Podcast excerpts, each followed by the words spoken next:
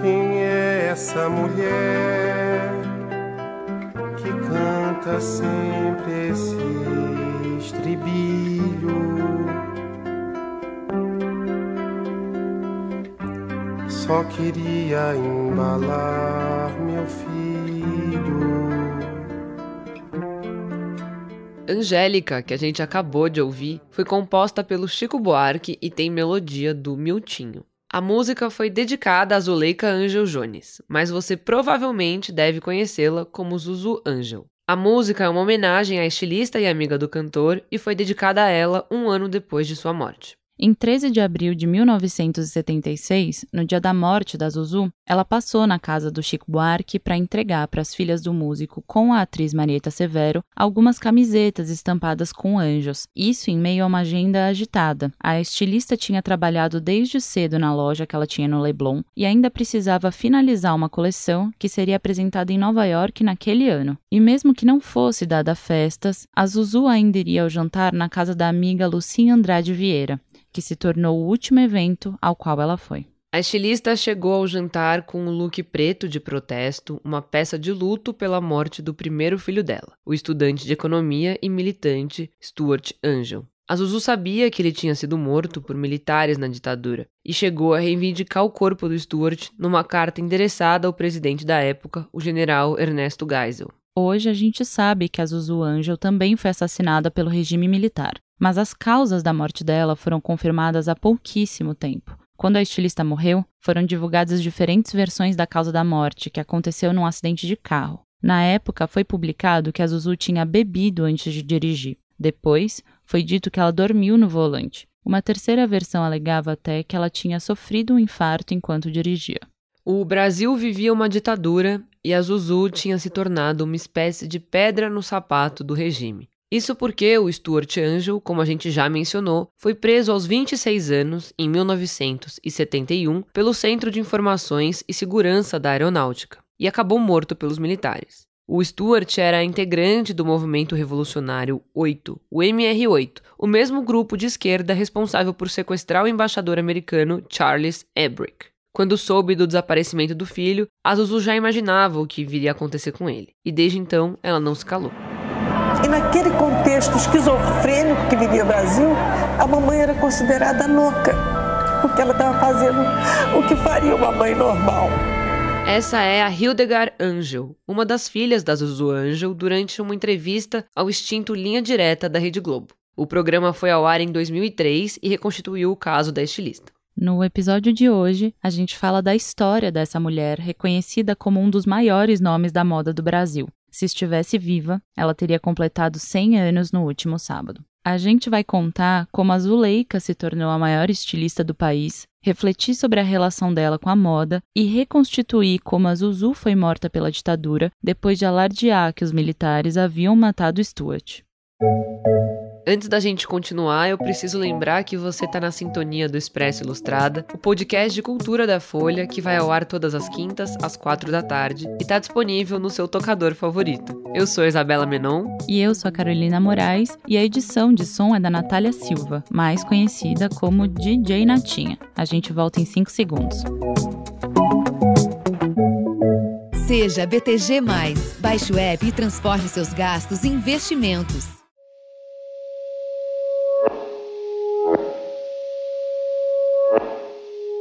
Em 1985, o Chico Buarque falou sobre a Zuzu numa entrevista que ele deu para a Radioatividade, no Centro Cultural São Paulo. Na ocasião, ele disse o seguinte: aspas, Ela foi uma mulher que, durante anos depois da morte do filho, não fez outra coisa senão dedicar a denunciar os assassinos do filho e reivindicar o direito de saber onde é que estava o corpo dele. Ela sabia inclusive das ameaças que pairavam sobre ela e dizia que tinha certeza que se alguma coisa acontecesse com ela, a culpa seria dos mesmos assassinos do filho que ela citava nominalmente. O fato de Zuzu ser mãe moldou não só a atuação política dela, mas também uma parte fundamental da história da moda brasileira. A maternidade influenciou os atos públicos e também as roupas, a ponto do governo decidir matar aquela mulher. Quem retomou a história da estilista mineira e como ela se tornou esse grande incômodo para o regime militar no Brasil foi o repórter Pedro Diniz. Ele teve acesso ao acervo de mais de 5 mil itens do Instituto Zuzuangel e conversou com as duas filhas dela, a Ana Cristina e Hildegard. Isso tudo para reconstituir o legado da Zuzu numa reportagem que foi publicada na Ilustrada. Mas antes da gente voltar para como a maternidade definiu a produção e o destino da Zuzu, o Pedro contou pra gente como ela alcançou esse patamar da mais importante estilista do país. A alcunha de maior estilista do Brasil, ela não necessariamente ela tem a ver só com o fato de ela ter sido uma das estilistas que melhor traduziram o Brasil, né? Porque assim, a Zuzu, na verdade, a relevância dela está é, tá muito mais ligada à, à, valorização da cultura, dos traços de, da cultura brasileira que não existia na moda naquela época, nos anos 70, anos 60, e também, mas também porque ela conseguiu exportar esses valores. Até a década de 60 era, era considerada a era dos costureiros. A gente tinha o Denner Pamplona, tinha pessoas que, que faziam moda no Brasil para uma elite, enfim, baseado nos códigos europeus. O Denner, ele deu uma brasileirada na, na, na costura. A Zuzu, em contrapartida, ela trouxe elementos da cultura brasileira para a roupa. E esse foi a, essa foi a grande novidade que ela trouxe, né? E não por uma questão de que é, era é, só porque ela achava bonito, é porque ela não tinha como, no início, comprar a matéria-prima, que era extremamente cara, então ela começou a fazer saias com, com, com renda, que era usar em de mesa. A partir daí, ela entrou no universo da alta costura e trouxe referências da flora, da fauna e de figuras que são consideradas ícones da cultura nacional, como o Lampião e a Maria Bonita. É como se ela tivesse conseguido capturar e exportar a cultura brasileira, fazendo disso um grande negócio internacional. Agora, não é tão simples cravar que a Zuzu foi a primeira estilista do país, já que mulheres no Brasil costuram há muitos anos, mas ela rompeu com uma conotação quase negativa que rondava a ideia de costureira na época. As mulheres, elas aqui no Brasil, por uma herança de Portugal, é, as mulheres do interior do país sabem costurar, né? e tem uma, uma, uma destreza né, com, com, com a máquina de costura, né, com as mãos. Mas agora é curioso porque costureira, ela se dizia eu sou uma costureira, né? É, na época não se dizia estilista. O homem, quando ele era costureiro, era, era status. Quando era uma mulher, não era. Então a Zuzu ela rompeu isso. Ela, ela mostrou que ser uma costureira, mulher, né, era era algo muito grande também. E, é, e foi até interessante, porque já que costureira para elite não era importante, ela, ela importou o termo fashion designer. A primeira vez que alguém usou fashion designer, ou seja, que é o estilista em, né, em inglês, foi a Zuzu, porque ela tá. Se não, se não sou, se não, se costureira não é importante, eu sou uma fashion designer. Então, ela importa isso para posicionar no se posicionar no mercado, né? E, e para as pessoas que desmereciam o trabalho dela, que eram muitas, muitas. Como a gente adiantou ali no começo do episódio, a maternidade acabou dando contorno para a produção da Zuzu. Por exemplo, ela ficou muito famosa pela figura infantil do anjo bordado. O Pedro explicou que essa relação entre ser mãe e a moda começou quando os filhos dela ainda eram bem pequenos é curioso, porque são várias, são várias coisas que fizeram que a maternidade influísse no trabalho dela. Primeiramente, é, é que ela fazia roupa para os filhos, né? Enfim, como um, uma mulher brasileira naquela época fazia roupa para os filhos. E ela, a primeira roupa que ela fez, a gente teve acesso a essa foto, a gente não pôde usar impressa ela, que aí o Degas não liberou, mas é uma, é uma foto do Stuart, é, o primeiro filho dela, com um hobby e um cinho de pelúcia. É, foi costurado por ela, um costurinho de pelúcia amarrado, né? Então são referências que depois ela vai usando, essa referência infantil na roupa, né? O próprio desenho do anjo é um traço infantil. Né, o que virou a marca dela. Então a maternidade começa aí a influir. Então as roupas que ela usava, as pessoas com que ela, os jovens com que ela transitava eram, eram amigas das filhas dela, né? Então, assim, a, a, o tipo de roupa que ela fazia para uma, uma mulher mais jovem, é, ela olhava o que, que as filhas estavam usando. Foi um desfile protesto pelo que aconteceu com Stuart, inclusive, que se tornou o momento mais emblemático da carreira da Zuzu e talvez até da moda brasileira. Em 1971, ela participou da terceira edição do International Dateline Collection. Ela já tinha participado da primeira edição, que representou a primeira vez que o mundo conhecia roupas inspiradas em traços culturais do Brasil. Mas agora, que já tinha recebido um telefonema que sugeria que o filho estava morto, a ideia era denunciar a repressão no país e a prisão do seu primogênito. A terceira edição era para acontecer no Hotel Gotham, mas de última hora a Zuzu mudou o desfile para o consulado brasileiro em Nova York. O que se viu primeiro foram os vestidos soltos, as estampas e os mini cumprimentos pelos quais a Zuzu ficou famosa. A apresentação foi encerrada pela filha, a Ana Cristina, com um violão cantando Tristeza, o samba de Haroldo Lobo e Niltinho. Tristeza por favor, vá embora. Minha alma que chora está vendo meu fim. Mas a Ana Cristina, a filha da Zuzu, lembra na verdade de um silêncio sepulcral enquanto as modelos passavam lentamente com o anjo bordado nos vestidos, e que eram vistos pela primeira vez pelo público. Apareciam também desenhos de soldados, tanques de guerra e sóis encarcerados. A Zuzu já estava vestida de preto e entrou no final do desfile quando fotos do Stuart foram distribuídas à plateia. E as pessoas presentes ali entenderam o recado.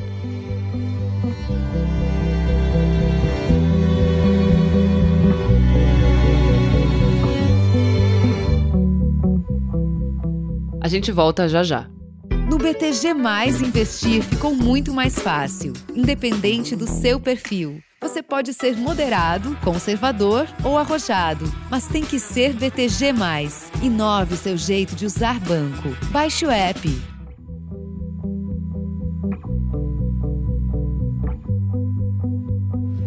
Meus amigos, eu sou Zuzu Angel, figurinista brasileira. Essa é a Patrícia Pilar, que interpretou a estilista no filme Zuzu Angel, de 2014. Eu queria dizer para vocês que nesta cidade maravilhosa onde estamos chegando, o meu filho, o meu adorado Stuart, foi preso, torturado e assassinado pela ditadura que esmaga esse país.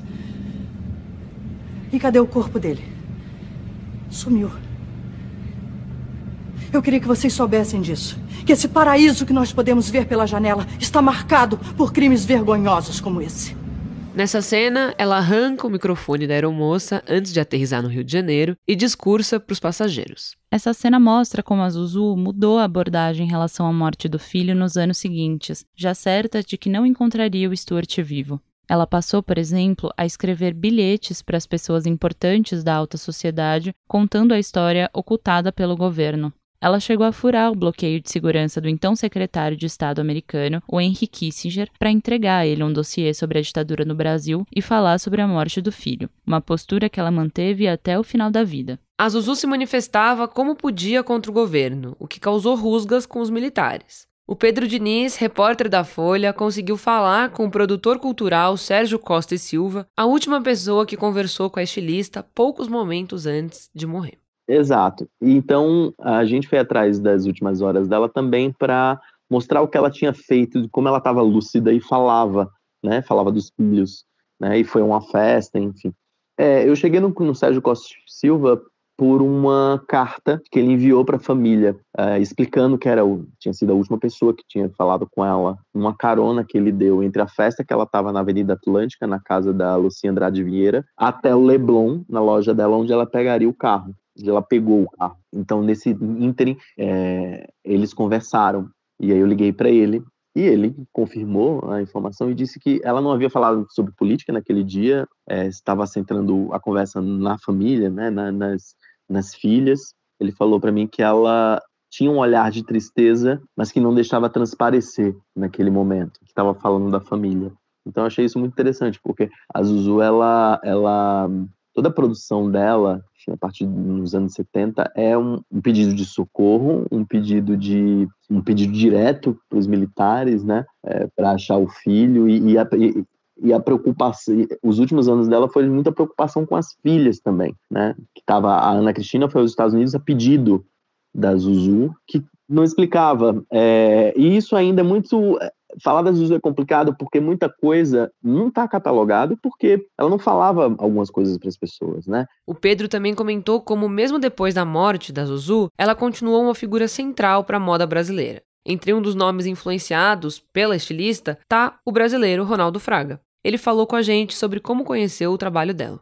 Bom, o meu primeiro contato com um livro que me influenciou é, né, nos primeiros anos no caminho para ser estilista na verdade, não foi um livro de moda, foi um livro do Zueni Ventura, que falava 68, o ano que não acabou. Então, nesse livro, ele dedicou um capítulo àquelas pessoas intelectuais que foram resistentes durante todo o período militar. E me chamou a atenção dessa, a história da Zuzu, uma costureira mineira, que poderia ser minha tia, uma senhora, que fazia roupas, e que, no entanto, pelas questões que, que, que, que já sabemos né, da história, ela acaba sendo assassinada pelo governo militar, né, por ter denunciado a partir da, da tortura e morte do filho Stuart. E aquilo me chamou atenção. Aquilo me prendeu e eu, no livro inteiro, é o capítulo que, que mais me marcou. Então, isso eu comecei depois, mais à frente, estilista. Eu comecei a ver, a pesquisar muito a Zuzu pré a coleção né, fatídica que ela desfilou em Nova York. O que, que era essa Zuzu e o trabalho dela? A Zuzu Angel, ela foi única e singular, não foi no Brasil, foi no mundo. Você não tem uma história com registro de um estilista inglês, francês, italiano, alemão ou, ou japonês, e muito menos americano, que tem usado a moda como um manifesto político e perdido a vida pelo tal. Então, se ela tivesse nascido na Europa, Zuzu teria museus, Zuzu uh, seria estudada amplamente nas escolas, a escola primária, independente da escola de moda. O Ronaldo Fraga mostrou a coleção chamada Quem Matou Zuzu Angel em seu segundo desfile no São Paulo Fashion Week, lá em 2001, e retomou a relação com a estilista no ano passado. Dessa vez, ele encontrou Zuzu numa espécie de jantar com modelos em 3D, numa versão virtual em que contava para Zuzu as notícias de hoje. Bom, no momento, no país de hoje, Zuzu Angel, para mim, ela é verbo. Né? Ela passou a ser verbo. Então, ser Zuzu Angel, pensar Zuzu Angel é você falar uh, em liberdade, lutar pela democracia, lutar pelo SUS, ser contra tudo que esse governo que aí está representa. Então, então Zuzu, para mim, hoje ela é verbo.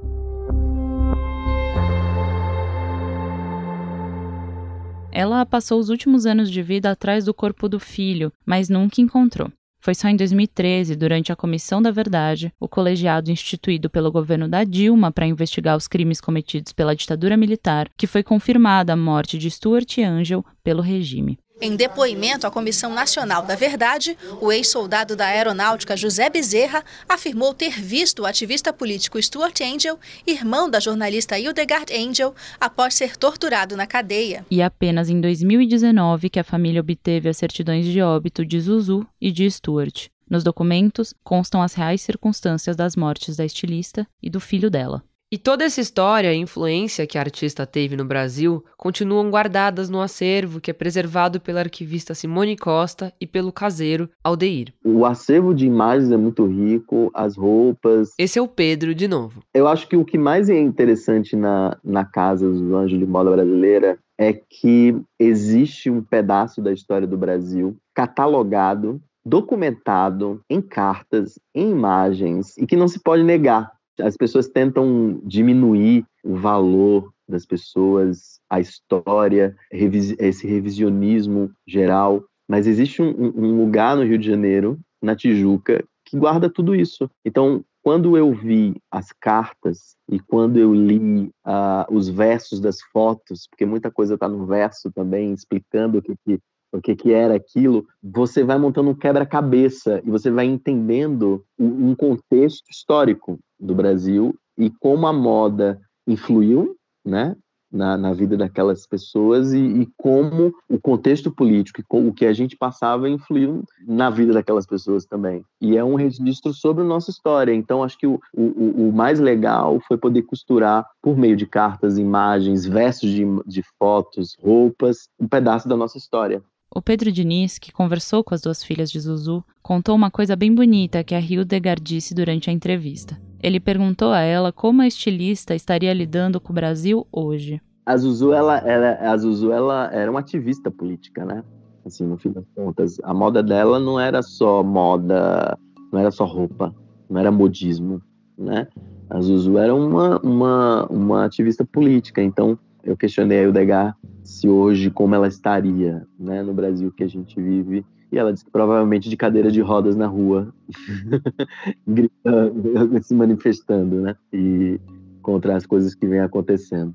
É, mas eu acho que o legado que ela traria, eu acho que para a moda especificamente, a morte da Zuzu foi uma tragédia dupla. Obviamente, a, a tragédia pessoal, mas para moda a gente perdeu a pessoa que hoje poderia ser o estandarte da moda brasileira no exterior, né? A moda brasileira tenta se firmar há muitos anos e ela tenta esconder seus próprios ícones tentando se encaixar num padrão. E a Zuzu, na verdade, provou que você não precisa se encaixar nesse padrão né, internacional. É, mostrar o que a gente tem também é importante e é lucrativo. Né, e pode ser um material de exportação. O Zuzu era um material de exportação, né? A marca Zuzu Anjo. Então, eu acho que para o, Bra o Brasil perdeu, a moda brasileira perdeu uma mulher que hoje poderia abrir portas para outros designers e outros artistas do país.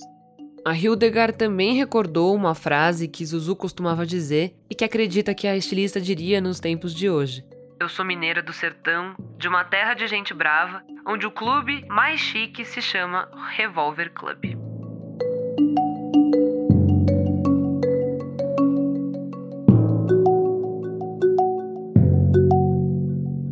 Essa foi a nossa homenagem para Zuzu Anjo, que completaria 100 anos se tivesse viva. Mas espera, não vai embora, porque ainda tem as dicas da semana.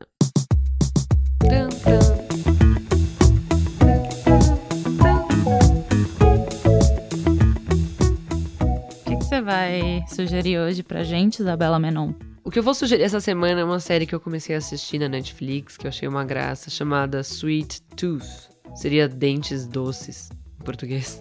E é uma história sobre um mundo em que o vírus, um vírus estranho dominou o mundo. E aí, em meio a essa pandemia que não acaba nunca, qualquer semelhança não é mera coincidência, é... nenéns híbridos começam a aparecer. Então, tipo, crianças que são meio hienas, meio.